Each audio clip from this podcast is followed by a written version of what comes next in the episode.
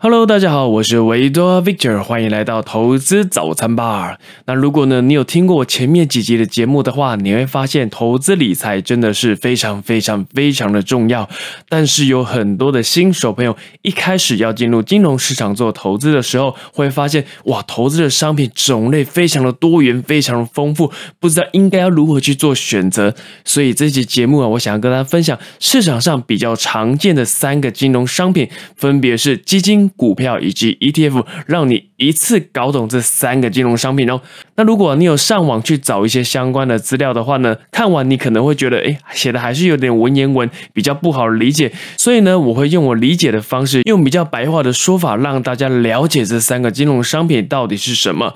那如果你有听到最后的话呢，我也会再用一个更生活化的方式，让你了解到底什么是基金、股票以及 ETF。那首先呢，我们就来聊聊到底什么叫做基金呢？哎，跟大家讲一下，这个不是可以喝的那种基金哦。啊，我知道有点不好笑了。OK，那简单来讲啊，其实基金就是把你辛苦工作赚的钱交给另外一个人，让他去帮你做投资。那他可能会投资很多的标的啊，不同的金融商品等等。那这个人呢，叫做专业的基金经理人，他可以集结很多人的钱，集中管理去做投资，创造更高的报酬率。所以你会听到什么一个月一千块、三千块就可以去做投资了，因为积少成多嘛。每一个人都拿一千千块、三千块出来的话，那基金经理人呢就会有很多的钱去做投资。那一般呢，我们常听到的基金叫做共同基金，也就是任何人。都可以申购以及赎回的基金哦，也因为大家都可以去做买卖啊，所以呢，为了让基金更有保障、更安全一点。基金经理人的操作也会受到比较多的限制，比较不能随心所欲的去做投资哦。那另外一个种类的基金叫做私募基金，换言之就是一般人买不到的基金，因为它的进场门槛会比较高。简单来说啦，你是有钱人或者是所谓的高资产人士的话，才可以去购买。你的身价如果没有百万、千万甚至上亿以上的话，那你就不用考虑了。那私募基金的好处就是呢，经理人呢有比较大的自由，可以决定你要投资的方向，绩效可以非常高，但是也有可能会非常低，因为你要相对承受的风险也会比较高一点。那不管你是投资哪一种的基金啊，其实最大的缺点就是手续费非常的高，非常的昂贵啊，也就是你的摩擦成本是非常非常的高的。那基金呢，你会常听到一些什么相关的申购费啊、经理费啊、保管费啊等等等等之类的，这些都。都是额外你要支付的成本哦，那更会影响到你的投资报酬率。那为什么基金的成本会这么高呢？非常简单，因为呢，你是借由专业的基金经理人帮你做投资，所以他当然也要从中拿取一些费用，这才这个才比较合理啊。所以当你真的要投资基金的时候呢，除了你一定要详阅公开说明书之外啊，你还要注意那些银行的理专给你看的绩效图，通常这些绩效图是没有包含这些所谓的手续费的哦。所以不要到时候你赚钱要卖掉的时候呢，只有拿回一点点啊，这个就比较可惜一点。所以你要特别注意这个部分哦。那我个人觉得，你投资基金呢，你不如投资 ETF。那至于 ETF 到底是什么呢？我们要了解 ETF 之前呢，我们要先搞懂什么是股票。那其实股票它就是资产，它就是有价证券。每一只股票背后代表都是真实营运的企业。如果说呢，你今天买了迪士尼的股票，你就是迪士尼的股东。你要关心的是迪士尼有没有在赚钱，有没有越赚越多钱。如果你是用股东的心态去做投资的话，那你就比较不容易受到显而易见的股价影响。因为呢，股价是每一分每一秒都会上上下下的跳动，任何的专家学者都无法准确的预测明天的股价涨还是跌。所以呢，不要再费尽心力一直去猜涨猜跌，投资在好的公司、有在赚钱的公司，这个才比较的重要。那现在买卖股票也越来越方便了，你只要有开好证券的户头，透过手机或者是电脑就可以下单哦。而且手续费呢也越来越便宜了。像台股来讲呢。因为呢，已经开放了盘中零股交易，所以很多的券商手续费都已经降到低消就一块钱哦。像以前低消是二十块钱，但是有很多的券商都已经降到一块钱了。那美股更厉害哦，基本上你开的美国券商很多都已经经买卖股票是零手续费的哦，所以你会发现摩擦成本已经降到非常非常多了。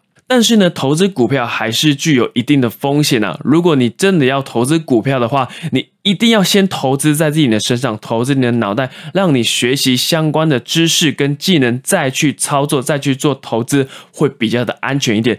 那投资股票的方法呢，不外乎就是所谓的价值投资以及技术分析。如果你有追踪我一阵子的话呢，你会知道我比较推崇是价值投资这个方法，因为价值投资呢，它会比较简单易懂，比较容易复制，比较容易学得会。相较于技术分析，它会比较难复制，你会比较难学得会。而且股神巴菲特也讲过，技术分析就好像你一直看着后照镜在开车。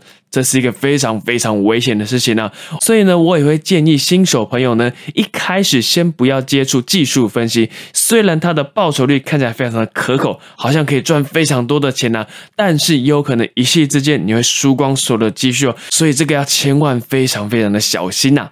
好，那我们再回到 ETF 上面呢？那 ETF 到底什么呢？其实它是介于基金跟股票之间的一个金融商品。如果呢你有上网查一些资料的话，你会发现 ETF 的中文可能会被翻译成股票型的指数基金。简单说呢，ETF 的组成成分跟基金一样。但是交易的方式跟股票相同，它可以在公开的股票证券交易所去做买卖，所以呢手续费呢就低非常非常非常多了。那你买了 ETF 呢，你就好像是买了一篮子的标的，那这个标的也有可能是股票、债券或者是货币等等之类的。那台湾啊最有名的 ETF 就是零零五零啊，也就是台湾前五十大公司，所以你买的零零五零呢，就好像你间接持有了台湾前五十大公司哦。好处是呢。它就可以直接帮你分散风险，长期来讲，你的绩效也会比较稳定一点，而且手续费也是非常非常的低。那如果你投资的是美国的前五百大公司的 ETF，叫做 SPY，那你就是美国前五百大公司的股东喽。而且重点是你买卖 SPY 的手续费几乎是零块钱哦，几乎是零块钱。那大部分的 ETF 都是被动式管理，也就是没有所谓的基金经理人去主动选股控制投资的比例，所以通常内涵的手续费。也是低非常非常的多，那这个内涵手续费呢，就有点像是扣血系统，也就就是你什么事都没有做，但是你的绩效呢，还是会被扣掉一点点哦。那通常这个内涵手续费是千分之几，甚至是万分之几，这个要看发行的公司去做决定的。那讲了这么多 ETF 的优点呢，其实 ETF 也是有缺点的哦，也就是你投资的是一篮子的股票，一篮子的标的嘛，那你也有可能会买到你不喜欢的股票。或者是没有在赚钱的公司，那这个是你没有办法去做选择的哦，你只能选择你要买什么样的 ETF。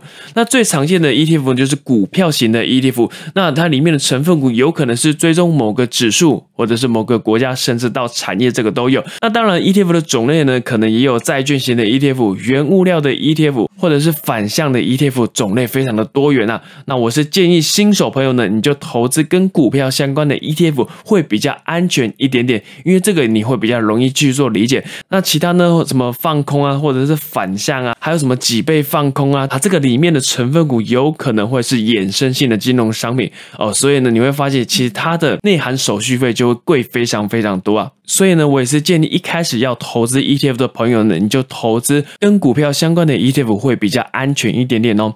那听到这边呢，我相信你对基金、股票跟 ETF 已经有初步的认识喽。那最后呢，我再用一个更生活化的方式诠释这三个标的。